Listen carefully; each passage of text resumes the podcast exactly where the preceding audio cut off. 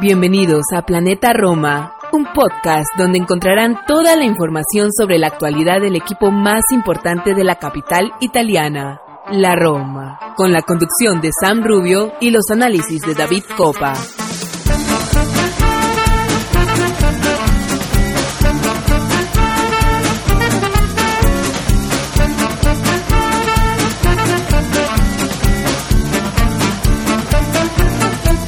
Hola, hola, ¿qué tal amigos de Planeta Roma Podcast y bienvenidos a un episodio más de este programa donde siempre estamos analizando y comentando la actualidad ya Loros. Y hoy, eh, como les decía, episodio número 204 y hay bastante que hablar. Vamos a tratar de hacerlo lo más dinámico y, y corto posible. Estamos a solamente unas horas del primer gran partido de la temporada para la Roma. Tenemos en el Olímpico eh, recibiendo al Milan, un Milan que viene con puntaje perfecto, eh, seis puntos sumados de seis posibles.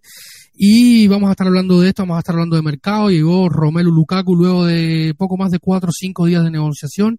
Y también llegó Sardar Moon, hay algunas novedades.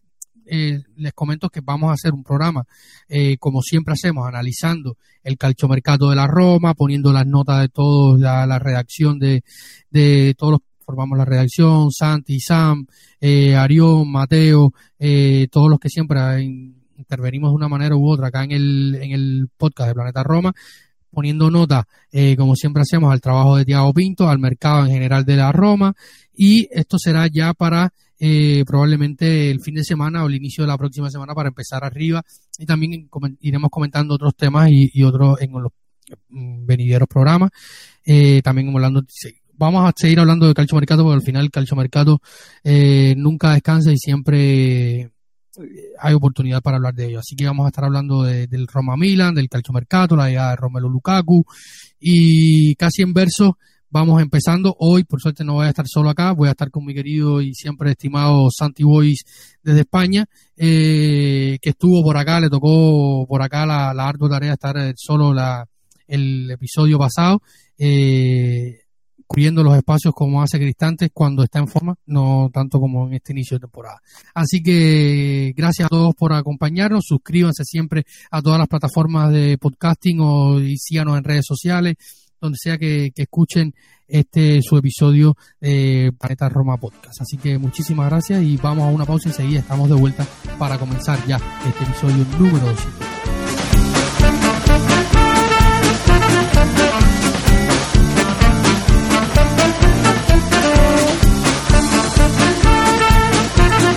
Santi Boys, eh, ¿cómo estás amigo mío? Bienvenido una vez más a la que es tu casa aquí, Planeta Roma Podcast. Muchas gracias, eh, David. Eh, espero que con mejores prestaciones de, la, de las que has mencionado de Cristante, con el palo que le has dado en la introducción. Y, y bien, contento, contento de hacer esta, de esta previa de que, como tú antes comentabas, un gran partido, el que se nos viene en esta ya tercera jornada de, la Serie no siendo el único por ello, dado que en, en este fin de semana, más allá del Roma-Milan que veremos en el Olímpico, tenemos eh, partidos como un Inter-Fiorentina, Napoli-Lazio, eh, que me parecen bastante, bastante interesantes, eh, duelos relativamente directos o directamente directos para ser redundantes con, con este concepto. David, así que metiéndonos en materia, eh, situación de la Roma. Días moviditos, días creo que alegres para todos los tifosi. Eh, ¿Cómo llega? Porque si repasamos las dos jornadas anteriores, partido versus Salernitana y, partido contra, contra Lilas Verona, nos encontramos con una tendencia bastante clara. Defensores siempre están jugando los mismos eh, de partida hago referencia lo mismo sucede con Christensen en el lateral o carrilero derecho ha habido cambios por la introducción de Dybala ha habido cambios por la introducción de Pellegrini en la segunda jornada en el Marco Antonio Bentegodi ¿cuál es la situación? ¿cómo nos encontramos ahora? ¿cómo nos vamos a enfrentar al Milan?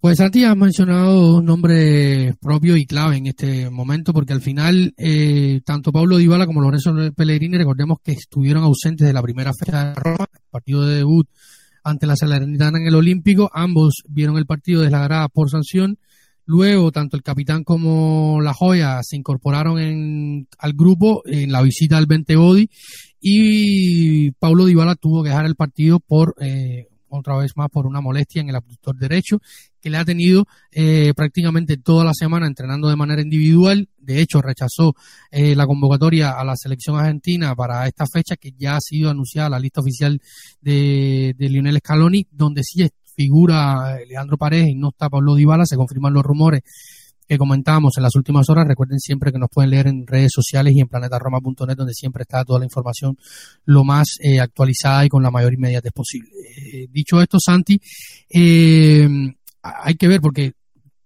también llegamos con la duda de que durante la semana además de Pablo Dybala, que estuvo, estuvo entrenando prácticamente eh, solo todos estos días, hasta este día jueves, estamos grabando este episodio el jueves 31 de agosto, eh, 2 de la tarde, hora de Centroamérica y el Caribe, eh, 8 de la noche eh, en Europa. Eh, este jueves entrenaron Lorenzo Pellegrini, Paulo Dybala, eh, Leonardo Spinazzola, que han sido los tres nombres propios que durante esta semana han estado entrenando entre algodones. También se sumaron los nuevos fichajes Romelu Lukaku y eh, Sardar que llegaba con un, poco tocado de Leverkusen los primeros días de aclimatación y tal. Imagino que, que de viaje, él mismo comentó en la entrevista que dio a los medios oficiales del club, la cual pueden leer en nuestra web, que la primera, la, durante su traslado a Roma, la primera noche no había dormido, y ya se ha sumado este jueves en la previa del partido de este viernes ante el Milan, se ha sumado a los entrenamientos grupales. No, no quiere decir que vaya a ser titular ni mucho menos, sí podría ser una alternativa desde el banquillo.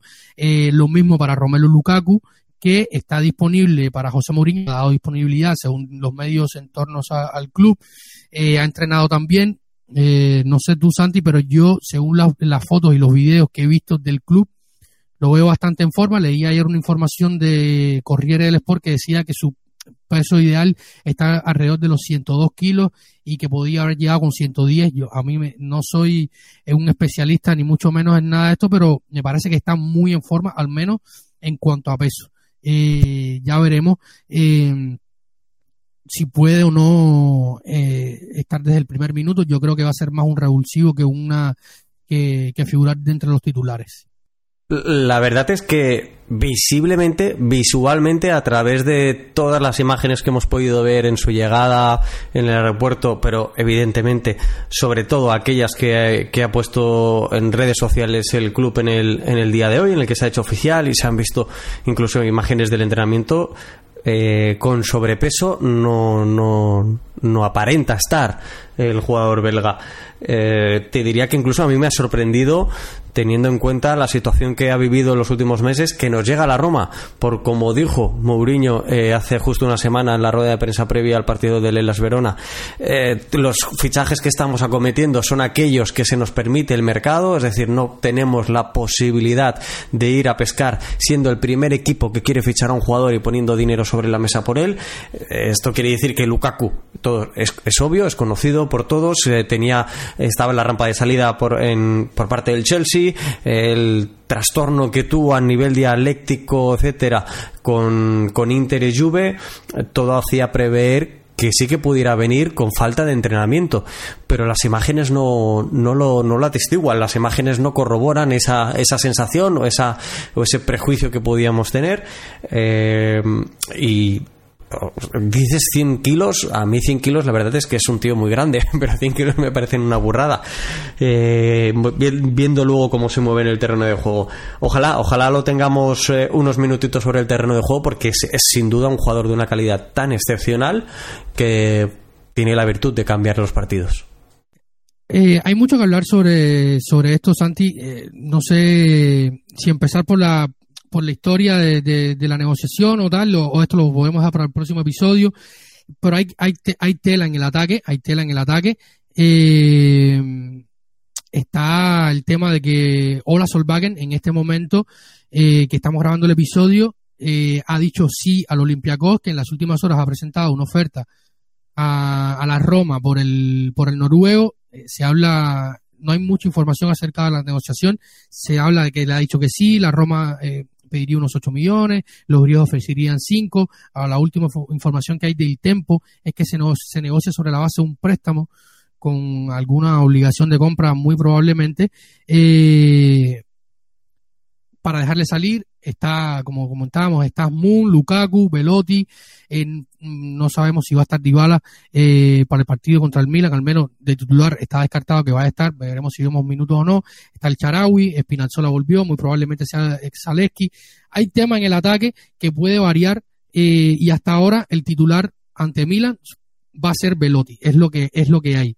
Pero con la llegada de Lukaku y a futuro, la pregunta que se hace mucho y en los medios se ha comentado bastante sobre eh, cómo puede jugar la Roma con, con, Romelo Lukaku, que ha sido para mí un, gran fichaje. Eh, ¿Cómo puede jugar? Eh, viendo lo que ha propuesto José Mourinho en los últimos días, el 3-5-2, algunos ponen que puede jugar con Dybala por detrás de Velotti y de, Lukaku, o Asmun y Lukaku. ¿Cómo crees que la configuración de, de ese ataque pueda cambiar o pueda ajustarse más.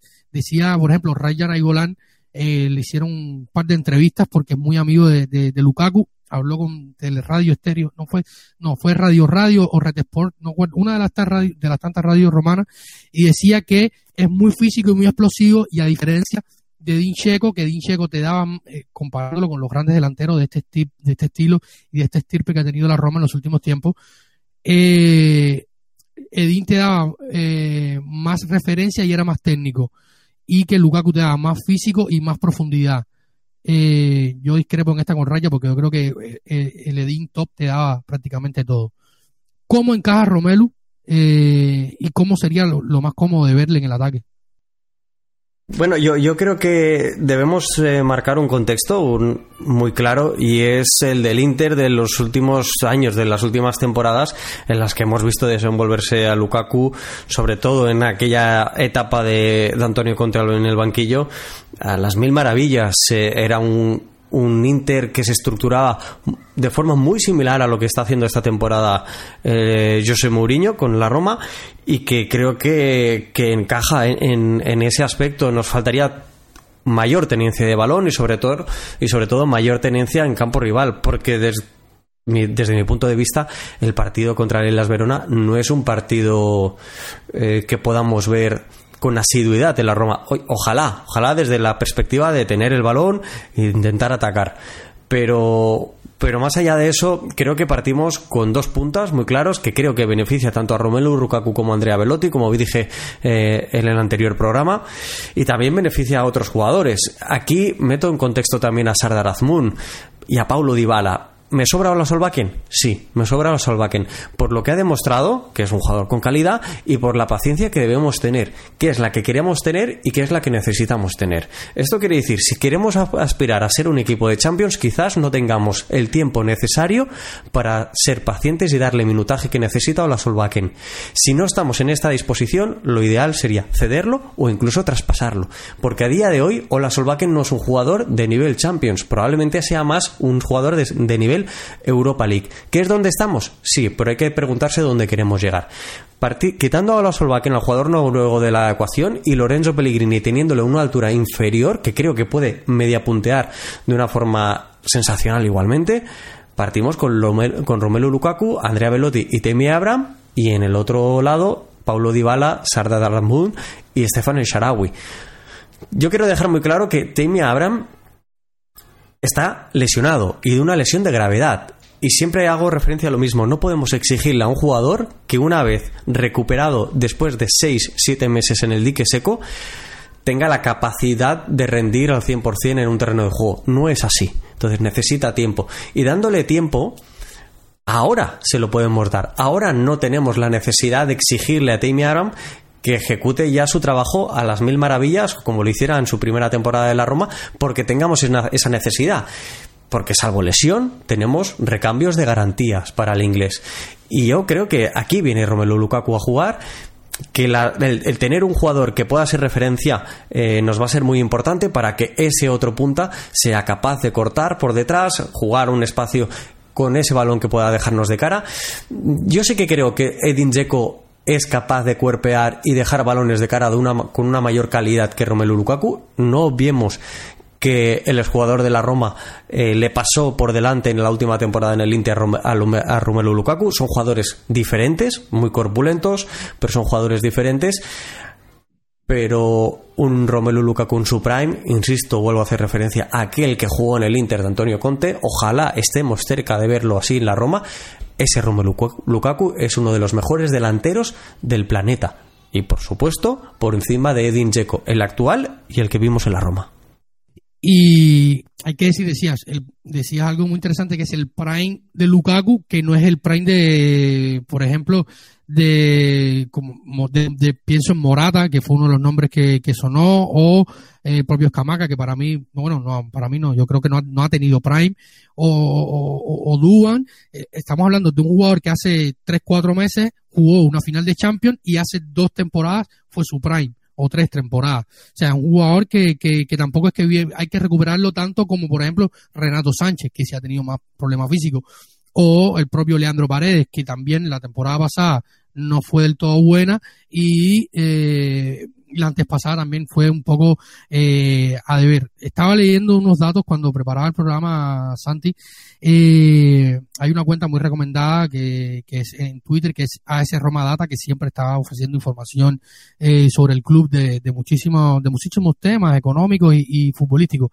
Y ellos ponían un dato que en las tres temporadas de Romero Lukaku en Serie A ha eh, realizado 31 goles, 43 goles, perdón, eh, Romelu Lukaku en las tres temporadas en Italia ha realizado, contando solamente sería 43 goles eh, al margen de los penales en 41 eh, 41 de los que se, de, goles esperados. O sea, ha convertido su tasa de, de, conversión de goles es mayor de la de goles esperados. Por poco, pero eh, es un, un, hombre que de cara a puerta no es lo que estamos acostumbrados a ver. Recordemos la Roma ya en dos partidos de, Serie A tiene tres disparos a los palos y en las últimas dos temporadas ha sido un de lágrima esto de, tirar a, los palos en cuanto a la Roma. Decía Francesco Totti en una, en una entrevista recién de este mismo jueves, eh, ofrecía los micrófonos de, eh, de de Radio Serie A, una nueva, una nueva emisora radial que tiene la Lega oficial de la Serie A y que la pueden escuchar online desde la web de, la Lega, que eh, Lukaku es lo que necesita la Roma porque es un hombre que convierte las que tiene, hablando en línea de esto. Eh, puede solamente Lukaku, porque han habido muchas opiniones del tema eh, Scudetto, leía Sabatini, leía los comentarios de tal y más cual. Eh, yo creo que, que Lukaku te acerca a competir por la Champions, pero no te acerca a, ganar el, el, Scudetto. Es mi, mi modesta opinión. Yo creo que este equipo eh, quedan unas horas de calchomercato, quizás hay alguna que otra salida, la de Solbakken, eh, que ya la hemos venido comentando, vamos, ya lo haremos de esto en el momento que hagamos el, podcast especial de, de calchomercato, quizás alguno que otro de los, de los laterales derechos para llegar a un central, pero bueno, quedan muy pocas horas y eh, hay que moverse rápido. Al margen de esto, cuando tú analizas eh, el, el calchomercato de la Roma y, y como decía Santi la, el programa anterior, viendo las declaraciones de José Mourinho, que, ha sido muy franco, es un equipo que hay que recuperar en su mayoría y que si lo recuperas a todos, llevándolos a todos a su a cercano a, su a su pick eh, de rendimiento, quizás podamos competir por entrar en Champions. Eh, pero los comentarios de la prensa especializada y tal y más cual dicen que Lukaku acerca a la Roma a competir por el Scudetto o es una obligación competir por el Scudetto y la Champions. Yo creo que te acerca más a entrar en puestos de Champions, pero no te da a la Roma como equipo para competir por, como, por, el Scudetto Santi. Eh, coincido plenamente. Considero que siempre hago referencia a lo mismo. Y, hace unos minutos eh, lo he mencionado también de cierta forma. Cuando tú elaboras una estrategia de mercado, debes tener en cuenta, más allá de las oportunidades que se puedan dar, que probablemente esta de Lukaku sea una de ellas, comparabas los nombres que salieron a la palestra y sobre los que se negoció en un inicio. Lukaku evidentemente es mejor que todos ellos, evidentemente, con lo que nos ha salido esta oportunidad a pedir de boca. Y, pero considero que cuando estableces esa estrategia debes saber dónde quieres estar o dónde quieres ir. Coincidía con José Mourinho la semana pasada. La plantilla en ese momento nos llevaba a competir por el quinto y octavo lugar de la serie. ¿Dónde nos lleva, eh, bajo mi punto de vista, bajo mi parecer, la contratación de Romelu Lukaku? Como tú bien has dicho, plazas Champions.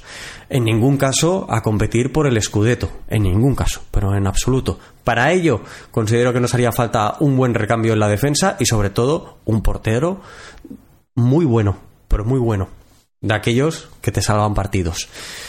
¿Los hay en el mercado? Pues sí, los hay en el mercado. Seamos capaces o no de traerlos, mm, mm, parece muy, muy difícil, pero creo que para acercarnos a, ese escudeto deberíamos hacer una contratación como la que menciono, la portería, sobre todo, y en menor medida un recambio defensivo, porque recordemos que Manascumbula ni ha dado garantías y además está lesionado y necesitará tiempo para, rodar, y la Roma no lo va a tener, que no somos un equipo de muchas rotaciones. Tú mencionabas portero, yo confío en que Rui eh, mejore su nivel un poco después de este inicio. O sea, yo creo que el partido se ha hablado mucho de Rui y se le ha pedido que, atajar. Por ejemplo, para mí los dos goles de, de, Candreva son para atajarlos tienen que ser o Allison eh, Prime o Manuel Neuer Prime o Thibaut Courtois Prime. De ahí, de esos tres en fuera, para mí ninguno de esos dos goles eran atajables. Quizás Mike Mañán en la Serie A pudiera eh, atajarlo. Pero para mí, esos dos goles no se los suma Rui.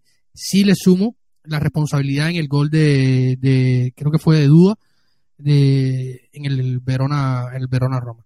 Yo espero que, y generalmente él ha tenido un buen rendimiento, o sea, ha, cometido sus errores, pero a mí me preocupan, que lo vamos a hablar en el, en el episodio próximo, me preocupa más eh, Santi los carrileros, porque si vemos los carrileros con que ha jugado eh, Romelu Lukaku en el Inter, en las últimas temporadas, eh, hablamos de la luna y el sol, o sea, la, diferencia de lo que tiene y o, los compañeros que tuvo eh, Romelu Lukaku como carrilero en un sistema similar con Antonio Conte y Simón Inzaghi en, en San Siro y con el Inter, eh, nada que ver. Y a mí me preocupa mucho esto porque he visto mucha deficiencia eh, tanto por la izquierda como Spinazzola, que el, eh, Zaleski entró bastante bien en ambos partidos, luego tuvo ese choque también con duda, que le, sacó el aire, un, un, golpe muy fuerte entre cabeza y esternón.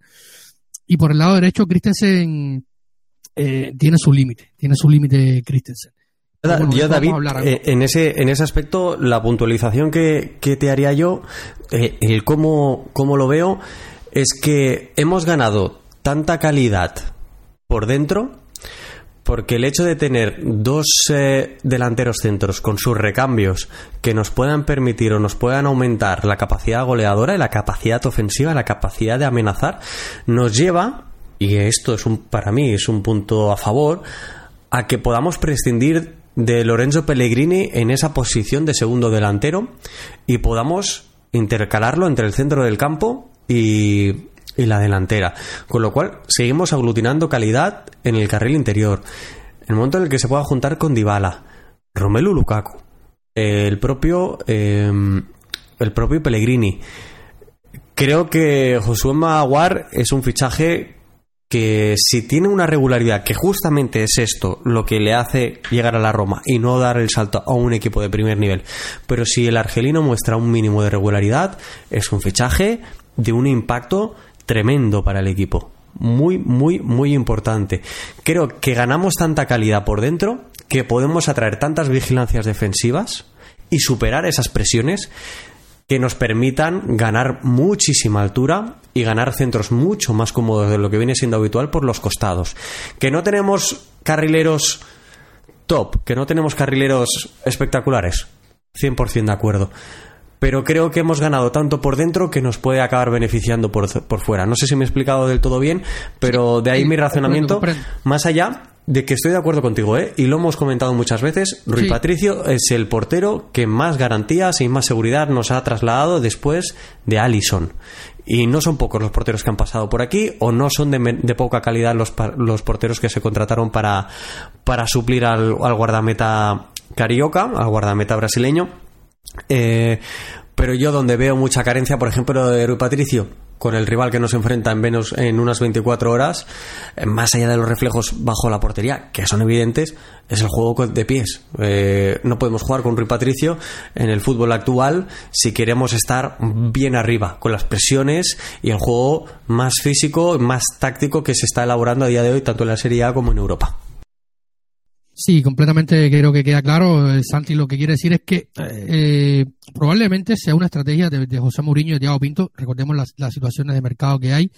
Las hablaremos más adelante y explicarlo porque se ha criticado mucho, se criticó mucho en el inicio del mercado de la Roma y cómo procede eh, Thiago Pinto, que evidentemente tiene unos jefes que son los freaking, le dicen cómo o cómo se puede gastar, cómo gastar el dinero y hasta dónde se puede gastar el dinero.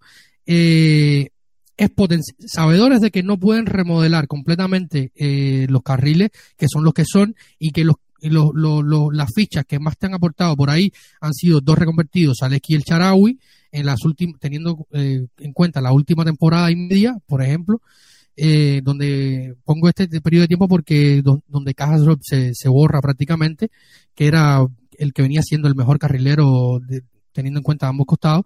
Y sabedor de esto, probablemente José Mourinho y su staff potencian o, quieren potenciar más aún el juego interior, teniendo, teniendo en cuenta de que hay gente eh, de, con, con, mucha calidad. Él hablaba muy bien de Renato Sánchez, que es otro elemento que hoy está lesionado, volverá después del parón FIFA, pero es un hombre que en las transiciones defensa-ataque eh, era lo que él buscaba y es un hombre que te puede dar esa profundidad, verticalidad, tiene buen pase, buena pegada y esto puede potenciar, prescindir eh, del juego por bandas, potenciar el juego interior y acumular un poco más por el carril central las opciones de, ataque de la Roma. Santi, para cerrar este bloque donde hemos hablado bastante de ataque y tal, eh, no quiero que se ha, opacado bastante el fichaje de, de Sardar.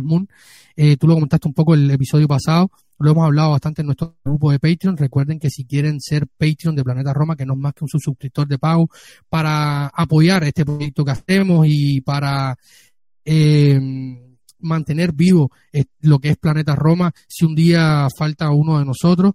Eh, simplemente desde su navegador van a patreon.com slash planeta Roma y ahí encontrarán las suscripciones de pago que van desde un dólar hasta los tres dólares con posibilidad de unirse a nuestro grupo de WhatsApp privado para comentar eh, todos estos temas y muchísimos más, contenido extra, con, con las reacciones post, partido de, del propio Arión, Gamardo de Cerro está, Santi, yo, eh, Sam y todos. Así que, o si no, pueden descargar la aplicación desde su teléfono móvil eh, en Patreon, la aplicación de Patreon. Así que lo comentábamos, eh, Santi, el tema de, de Sardar Moon, que en el Zenit fue uno, en el Leverkusen con dos entrenadores no pudo engancharse en el tren porque hubo varios, varios temas y con la salida de, de Solvagen, ¿lo ves más haciendo de segundo delantero o de alternativa, de complemento? Ya lo mencionabas un poco, pero bueno, para, para no dejar eh, en este bloque donde hemos hablado de ataque, de mencionar al, al, atacante iraní, que, que si llega a estar cerca de su, de su, de su mejor rendimiento, supera a Solvagen del arco.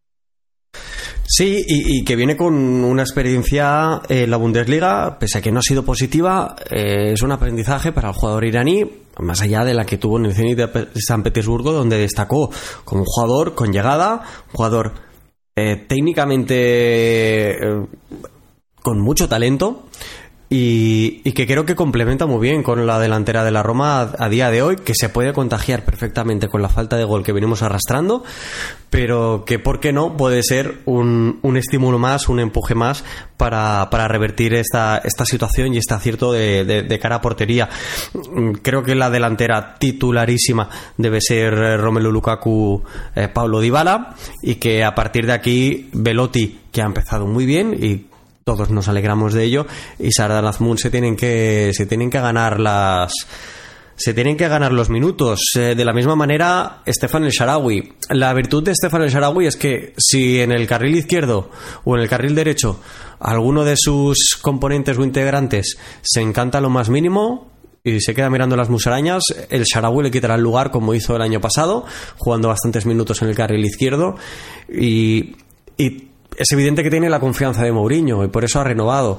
Con lo cual, y ahora, con un Lukaku recién llegado, con un Dybala entre algodones, Azmoun entre algodones y Abraham lesionado de gravedad, pues se prevé como jugador de la partida de inicio eh, en el día de en el día de mañana con lo cual sus minutos va a tener el Sharawi sea en una posición o sea en otra y a Azmoun lo veo al jugador iraní lo veo en ese rol secundario pero cabe esperar que con mayor notoriedad del Solbakken de este anterior curso y del Somudurov de, justo el de antes. Y para ir cerrando este bloque, te, hago una pregunta, Santi, y la, la, hago extensiva a toda nuestra audiencia. La pueden comentar, nos pueden dejar sus respuestas tanto en, en, Twitter, en Facebook, en Instagram o en cualquiera de las plataformas donde escuchen este, este episodio. Y la, la pregunta es la siguiente, Santi. Eh, es una rápido, cifra, sí o no. ¿Crees que Romelu Lukaku hará 5, 10 o más de 15 goles? Más de 15.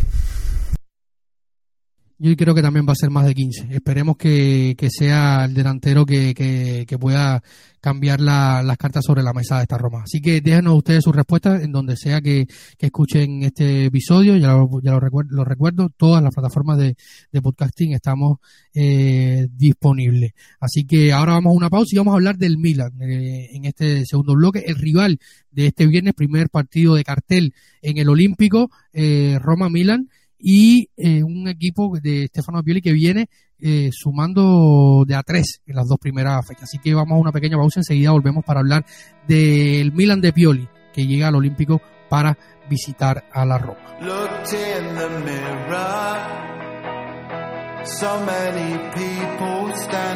Planeta Roma.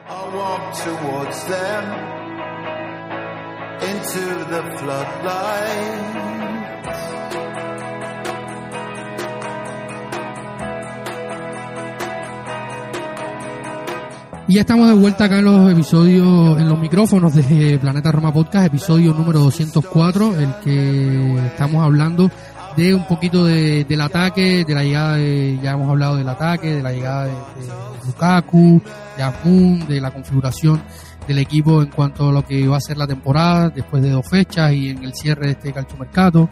Como les he anunciado, vamos a tener un el clásico programa donde damos las votaciones al mercado del calchomercato eh, veraniego de la Roma 2023-2024, poniendo nota a todas las operaciones realizadas por eh, Tiago Pinto y el mercado en general. Eh, pero ahora vamos a hablar del Milan, un Milan que eh, no sé, Santi, como tú lo veas, pero a mí me ha sorprendido sobre todo porque es un Milan que ha cambiado su configuración del medio del campo, ha cambiado eh, la cara un poco en el ataque y podría seguir eh, cambiando en estas horas que estamos comentando o grabando el episodio. Eh, se habla de Meditaremi, puede salir Colombo al Monza y reforzar esa punta de ataque para un Milan que ha sido emparejado en un grupo probablemente en el grupo más fuerte de la Champions League. Este jueves 31 de agosto se ha hecho el sorteo de eh, la Champions League y el Milan ha tocado un grupo muy fuerte, Santi, creo que era Milan, eh, era Milan, Paris Saint Germain, Borussia Dortmund y eh, Newcastle United, un equipo, un grupo bastante fuerte y quizás un poco en clave de esto se está moviendo también la dirección deportiva del Milan para reforzarse porque es un grupo fuerte y llega el, el Milan al Olímpico. Eh, ¿Te ha sorprendido, Santi? Porque yo, con la baja de Benacer lesionado de larga duración, la salida de Tonali, eh, la salida de, de Díaz, eh, la, llegada de, los Tuchik, de Cristian Pulisic, de, de Noah Coafor, de Rayiners, este no, no sé muy bien cómo pronunciar el nombre del neerlandés, eh, perdóname por mi holandés, y yo, yo esperaba que le costara un poco más engranar a Pioli el equipo, sobre todo por la configuración del centro campo que ha cambiado bastante de una temporada a la otra, pero se ve un equipo bastante propositivo que tiene muchas más armas, ahora un poquito más equilibrado, no solo se ataca por el costado izquierdo de, Teo Hernández, eh, Giroud ha empezado muy bien, eh, habrá que ver cuando, cuando empiece a competir una vez a la semana, eh, más de una vez a la semana. Eh, Santi, las claves de este, de este, de este Milan y qué te ha, te ha sorprendido no el buen funcionamiento del equipo de Pioli. Y yo tengo que decir que me gusta, y me gusta mucho. Y me gusta porque considero que, que no solo gana valor los jugadores y el club en sí, sino también el entrenador. Creo que hay que ponerlo en liza. Estas dos temporadas largas de, de Stefano Pioli en el Milan están siendo sensacionales a nivel de resultados y a nivel de juego. Y, ahora voy a entrar en el matiz de, esto último, que tú ya lo has hecho de forma introductiva. Eh, empezar, la única baja eh, que tiene el Milan es la que tú has mencionado de Ismael Benacer, que tiene para, para bastante tiempo. Más allá de eso, ocho partidos de pretemporada donde se ha llegado a enfrentar al Real Madrid, a la Juve, al Milan y al Monza, en el, este último en el partido homenaje a Silvio Berlusconi. Son partidos de cierto nivel, más allá de que hayan sido también en Estados Unidos y le haya servido para hacer caja, para hacer ingreso económico, eh, son partidos eh, que, te permiten una preparación importante. Y haciendo el repaso de, lo que tú mencionabas, los fichajes. Yunus Musa, eh, estadounidense de 20 años, 20 millones, los mismos millones procedente del Valencia en este caso, los mismos que ha costado Samuel Chukwueze procedente del Villarreal, el nigeriano, 24 añitos, los mismos que Cristian Pulisic, que parece que lleva una vida en el primer nivel europeo y procede del Chelsea a cambio de tan solo 20 millones. Digo tan solo porque me parece una ganga este fichaje. Eh, Reiners, el neerlandés, también 24 años, eh, jugador clave de una Z Almar que hizo una temporada muy muy buena en el curso anterior, 19 millones y 16 millones al Chelsea. Un Ruben Loftus-Cheek que me parece el jugador clave en este inicio de, temporada. Con sus 27 años, el británico eh, está haciendo un papel muy, muy, muy, muy bueno. Noah Okafor, procedente del, del RB o eh, Red Bull Salzburgo, por 14 millones.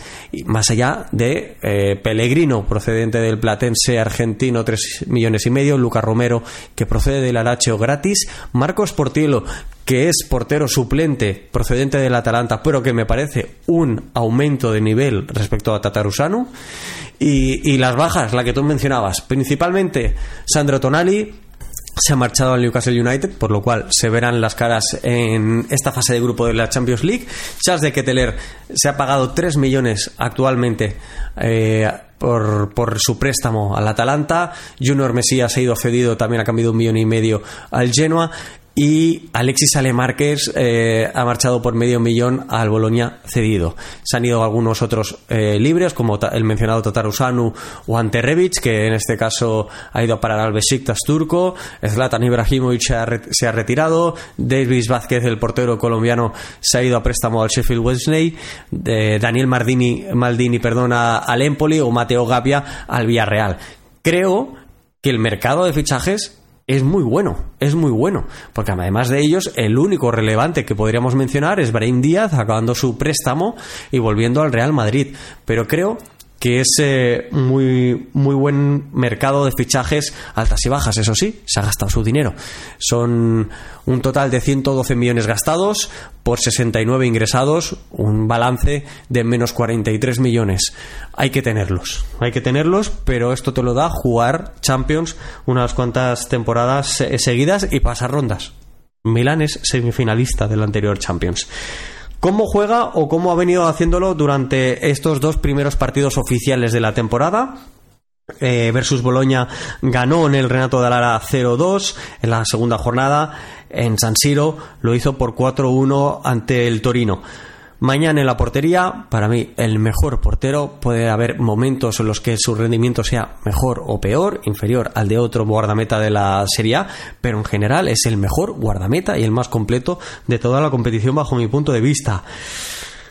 Calabria en el lateral derecho, Tío Itomori pareja de centrales, Teo Hernández en el lateral izquierdo, Rade Krunic como registra, por delante de él dos volantes, loftus y Reiners, Dos extremos, Pulisic en la derecha, Leao a la izquierda, aunque se intercambian la posición, por ejemplo en el último partido entre el Torino lo hicieron en más de una ocasión, y Giroud en punta. Es muy, muy importante que entendamos la evolución de este equipo. Y lo hago, David, con algo que tú, como buen seguidor del calcio, me vas a entender. Hace dos temporadas estábamos con ese que sí um, Benacer como doble pivote clave en este, en este equipo rosonero. Esto se ve modificado con la salida del Costa Marfileño, llega Sandro Tonali y ven que, de qué forma acaban encajando eh, el argelino y el italiano. Con la salida de Tonali, ahora nos encontramos que no suple ese doble pivote, sino que aboga por un Rade Krunic que todas sus bondades las ve Stefano Pioli y muy poca gente más. Muy poca gente ve qué hace Rade Krunic en este Milan, pero sin embargo está jugando y está jugando como registra, bastante más retrasado de lo que venía siendo habitual, tanto en su anterior época en el eh, en equipos anteriores como el Empoli, como en el propio Milan, y dos interiores. El Milan de, de Stefano Pioli no jugaba con dos interiores y jugaba con, con un media punta, que era Brahim Díaz. Ahora no juega con media punta. Y es muy interesante ver cómo este equipo va fluyendo su idea de juego, la va modificando y va enriqueciéndose. Porque hay jugadores como Calabria que bajo mi punto de vista, con, con su entrenador actual, con Stefano Pioli, ha dado un salto de calidad incontestable incontestable a nivel de lectura de juego, cómo se posiciona. Y es que este Milan tiene diferentes situaciones. ¿Cómo ha empezado esta temporada? Con una presión alta, tanto a nivel posicional como dinámica, es decir, cuando el, equipo rival va a sacar de portería, ellos ya están en campo rival y están impidiendo el pase en corto. Pero es que cuando el balón se está moviendo, ellos siguen presionando con una intensidad muy alta. Los extremos son los que fijan la amplitud en el campo. Esto es muy importante en el fútbol actual. Rafa Leao es buenísimo encarando, pero es que además tiene rigor táctico y se fija en banda para generar espacios por dentro. ¿Cómo hace el resto del equipo o qué movimientos hace? Pues en este inicio de temporada, tanto Calabria como, como Teo Hernández se interiorizan y se colocan a los lados de Rade Krunic, haciendo por delante de la pareja de centrales haciendo una especie de triple pivote, vamos a entendernos, ¿eh? Pero algo que permite que tanto Loftus Cheeks como Reinders corran por el carril central o que sea Pulisic quien abandone la banda y ocupe esta parte. Y se saben, y es que ves un partido del Milan, ves el partido contra el Torino y están en constante movimiento y están haciendo lecturas de juego. Donde si pierdo el balón, ¿quién tiene que haber aquí? Y se van cubriendo las espaldas los unos a los otros con unas vigilancias espectaculares. Reinders, el neerlandés fichado de la Z, el control que tiene orientado es una delicia y el pase en, transición, en pase en profundidad, es un jugador que creo que les va a dar mucha alegría a los rosoneros y va a ser uno de los jugadores destacados porque no es conocido hasta la fecha en esta Serie A. Aunque como he mencionado al principio, Loftus Cheek me parece el jugador diferencial. Tiene un cambio de ritmo brutal, la capacidad de estar atrás y delante. Y creo que es un jugador con un ritmo de juego mucho más alto que el que se practica en la Serie A y que, y que va a ser eh, de un impacto brutal en este, en este Milan. Además, la pareja de Malik Tio y Tomori, y Fiyako Tomori, creo, me arriesgo, y creo que no me equivoco al hacer esta afirmación, que supone la pareja de centrales con mayor capacidad de defender a campo abierto de toda la Serie A. Y esto a nosotros no nos beneficia, porque nosotros somos de echarnos atrás y atacar a campo abierto. Y creo que son los centrales con mayor capacidad defensiva desde en este aspecto y en este, este punto de vista. Y además es un equipo que cuando tú le presionas alto, la construcción baja que antes te lo he mencionado con Mañán es brutal. Mañán tiene un control del esférico con el pie tremendamente bueno. Juegan como si fueran tres centrales, contando con el guardameta francés, y salen en largo, en corto, a media distancia, que da gusto. Y yo todo este mérito se lo doy a Stefano Pioli. Me parece sensacional el trabajo que ha hecho. Creo que, que, de esta forma puedo haber eh, segregado un poco lo como han sido estos primeros dos partidos del, del Milan y espero haberlo dejado un poquito claro.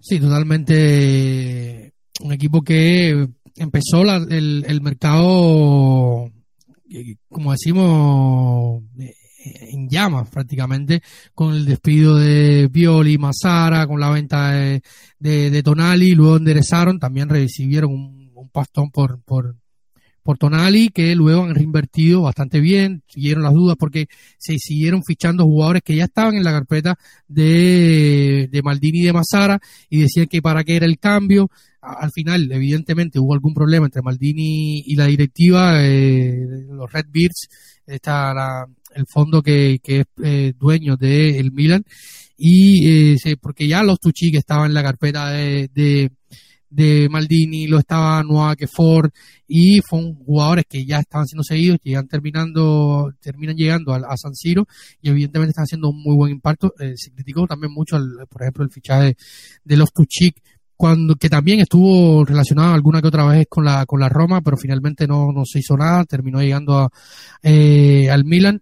Eh, yo decía que, que se criticó mucho su fichaje, yo decía que para la Serie A eh, como decía Santi, va a otra velocidad y todos los jugadores que llegan desde la Premier van a otra velocidad y a otro ritmo en comparación con lo que se juega eh, en, en, Italia, o sea, unos más que otros, pero siempre llegan con un paso adelante de una liga que es muy, muy vertical y muy, muy dinámica. Eh, hay que decir que la Roma vive su peor racha negativa en lo que va a decirlo contra el Milan, que el Milan no pierde con la Roma en, los últimos siete partidos, tres empates y cuatro derrotas. La última derrota del Milan ante la Roma fue en el Olímpico, un 2-1 en 2019, eh, un gol de, de Dean Checo y otro de, de, de Nicolás Seniolo respondiendo a un gol de, de Teo Hernández. Eh, la peor racha de la Roma contra, contra el Milan eh, estaba bastante lejos, fue entre el 88 y el 96, 17 partidos sin ganar estuvo eh, la Roma ante el Milan con 12 derrotas. También fue una época muy gloriosa del Milan, el Milan de Arriosaki que, que dominó Europa y ganarle a ese equipo, o sea, de estar 17 eh, partidos sin ganarle al Milan, ese tampoco era una, una gran sorpresa. Dicho esto, Santi, eh, decía, tenías por ahí un poco las declaraciones de, de, de Pioli, que fue bastante comedido en mesa de prensa. Eh, José Mourinho no habló en mesa de prensa. Sí lo había hecho eh, sorprendentemente, sorprendente porque eh, José Mourinho cuando está sancionado no habla en mesa de prensa, ni post partido, ni habla, se retira completamente los medios. Y eh, estando sancionado para las dos primeras fechas, en la previa, habló en la previa de Salernitana y habló en la previa del partido contra eh, el Gelas Verona de la jornada anterior. Esta semana decidió no hablar en mesa de prensa, también imagino que para eh, ahorrar tiempo con la llegada de Lukaku, eh, como ya hemos comentado en el, inicio del, podcast, habían varios jugadores entre algodones y, imagino que entre mantener la concentración y evitar hablar de temas puntuales en el cierre del mercado, decidió eh, no presentarte ante los micrófonos de la sala de prensa de Trioria y dedicarse a trabajar con, con el grupo de cara al partido de este, de este viernes. Eh, ¿Qué comentaba? Tenías por ahí las declaraciones de, de, de Violi Santi, que como decía fue bastante comedido y habló muy bien de, la Roma como rival. Así es, eh, en un primer bloque yo destacaría qué es lo que ha dicho de su propio equipo, con la voluntad de continuar con la intensidad, la dinámica ascendente, el nivel de juego ofensivo que, que antes se mencionaba eh, en el análisis del equipo, también ha hecho referencia a continuar con el mismo equipo en cuanto a once titular. No ha dado a entender que pudiera entrar de, recambio jugadores como, como Chukwueze, que para mí es un upgrade brutal respecto a Salemakers. Eh, hablaba de darle mucha continuidad a nuevos jugadores, eh, y, la idea de juego que vienen trabajando en este inicio de temporada. Ha hecho una valoración muy positiva, como creo que no puede ser de otra forma, tanto de Reinders como de Loftus-Cheek, y que ellos pretenden ser, como a modo de declaración de intenciones, ser siempre sin balón, agresivos y con un pressing alto, y con balón saber encontrar y leer eh, espacios entre las líneas rivales. Respecto a la Roma, ha dicho que es un equipo muy fuerte, con un gran entrenador y con grandes estadísticas, eh, tanto ofensivas como defensivas, en las dos primeras jornadas de liga. Yo las ofensivas no sé cuáles ha mirado, pero a mí no me, no me cuadran. Eh, dicho esto, además de ello, ha elogiado el, ambiente del, del, Olímpico, diciendo que los ambientes de, el ambiente de cuando vas a jugar contra la Roma es uno de los mejores de la competición que se trata de un equipo muy físico con una grandísima organización defensiva y que y en último lugar considerando que que Lukaku es un gran fichaje para, el equipo gialloroso. Santi, para ir cerrando el, el programa, eh, vamos a, a, estar, como lo decía, la semana próxima por acá, hablando también tenemos el sorteo este viernes eh, de la Europa League. Vamos a estar eh, hablando de ello en los próximos episodios. Eh, también seguro hacemos algún episodio exclusivo para Patreon, hablando un poquito de lo que salga de este sorteo de, de, Europa League, que hoy está teniendo sus últimas eliminatorias para cerrar los bombos. La Roma, recordemos, estará en el bombo 1 eh, está entre los primeros del King UEFA y eh, hacer una buena temporada también europea garantizaría al equipo de José Mourinho estar en el próximo Mundial de Clubes que recuerden ha cambiado su formato y su forma de, de, entrar al torneo que eh, permitirá a los clubes eh, mejor clasificados en el, en el ranking UEFA acceder a este Mundial de Clubes que ha cambiado completamente su formato. Santi, las, ¿Cómo crees que pueda, para ir cerrando, em, crees que la pelota parada sería probablemente la, una de las armas principales de la Roma para ganar este partido? Eh, para ir cerrando ya, porque hemos hablado bastante de todo y, vi que, lo mencionaba también Pioli y no hemos estado finos. Eh, en, este aspecto tampoco, ni, ni ofensivamente, como tú decías, Pioli quizás lo mencionó por un poco por, por decir algo más, porque ofensivamente no, no hemos estado muy bien. Eh, hemos creado sobre todo mucho contra el Verona y al final no se terminó eh, concretando. ¿Crees que la pelota parada puede hacer una, porque estaba viendo las estadísticas y hace bastante que no se convierte de goles de, pelota parada, y crees que, que pudiera ser una alternativa para avanzar este Milan, sobre todo teniendo en cuenta de que, de que su defensa, como tú decías, es mejor a campo abierto y defendiendo que quizás no tanto a, balón parado, ¿no? Sí, eh, sí, así es. Eh, él ha hecho referencia durante la rueda de prensa a ello porque le han insistido sobre el último partido, el partido de la temporada anterior, que finalmente acababa empatando eh, la Roma. Y yo considero que es una de las claves. dicho rápido y de forma resumida, la, una de ellas es el balón parado, la segunda de ellas es cómo somos capaces de ganar las segundas jugadas y la tercera el quitar los espacios al Milan para que para restarle opciones de, de montar transiciones ofensivas. Esto lo podemos hacer de dos formas, ganando segundas jugadas en campo rival y con una buena presión. Ahí te la juegas, a que si cometes un error te puede castigar y el Milan es de los equipos que, como vengo diciendo, creo que, queda muy clara mi opinión, es de los mejores, para mí es eh, uno de los principales candidatos a este Scudetto y, te va a castigar. Eh, y la otra forma de hacerlo es como viene siendo habitual en la Roma, con un bloque bajo, medio bajo, que, que, le, que achique esos espacios al Milan, que sí que puede llegar a, a encontrar cierta cierta dificultad en la frontal de nuestra área. Veremos con qué nos deleita eh, José Mourinho, pero considero que tres claves pueden ser el balón parado, las segundas jugadas y el restar esos espacios ofensivos para evitar que transite el, el Milan. Santi, pregunta rápida, pregunta relámpago de respuesta sí o no y si tienes que agregar algo rápido para ir cerrando. Se comentó mucho después del Verona-Roma que entra José Maguar al campo y termina siendo el gol que eh, momentáneamente acortó distancias, pero al final no, no pudo eh, hacer peso para cambiar el, el, resultado final para la Roma. Eh, se habló mucho de que titularidad o no. Aguar o Pellegrini para el partido de Milán.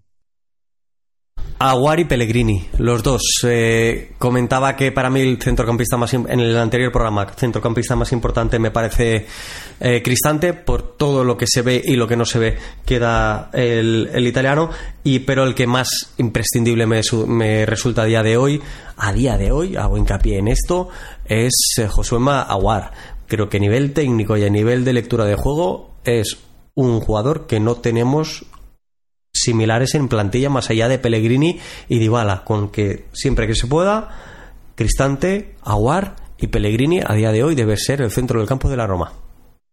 Eh, Indica o Llorente, decía José Mourinho al inicio de la temporada, en la primera mesa de prensa, en la previa del partido contra Salernitana, que todavía Evan Endica no sabía, entre comillas, jugar con la Roma. Yo me imagino, eh, yo me imagino que él se refiere un poco también a la comunicación, porque pues, para un defensa, eh, para un defensa, eh, la comunicación y a nivel de idioma y tal con el resto de, sus compañeros sea importante y también un poco la configuración táctica y tal.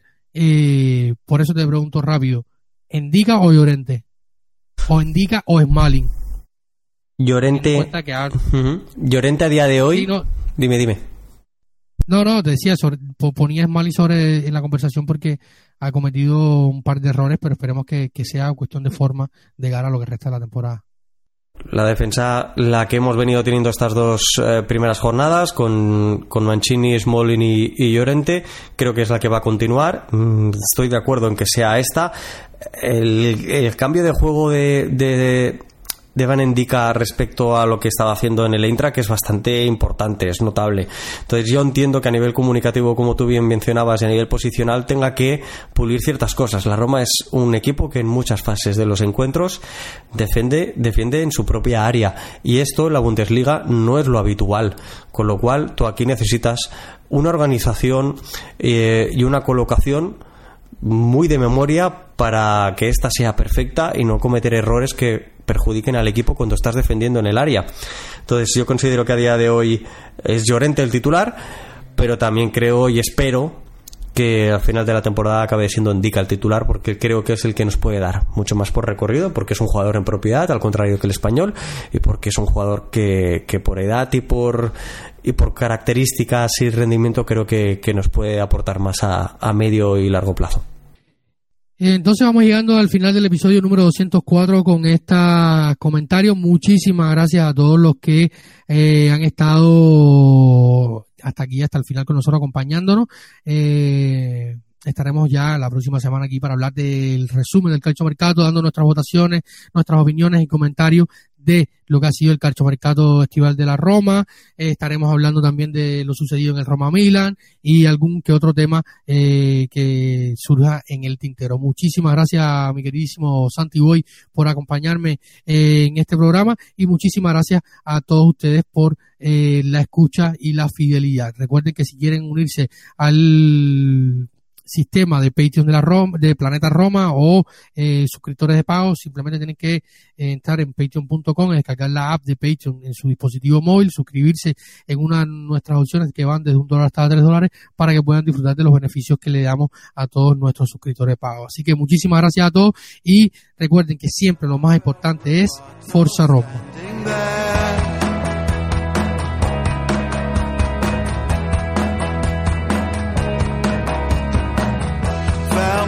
Transcendence.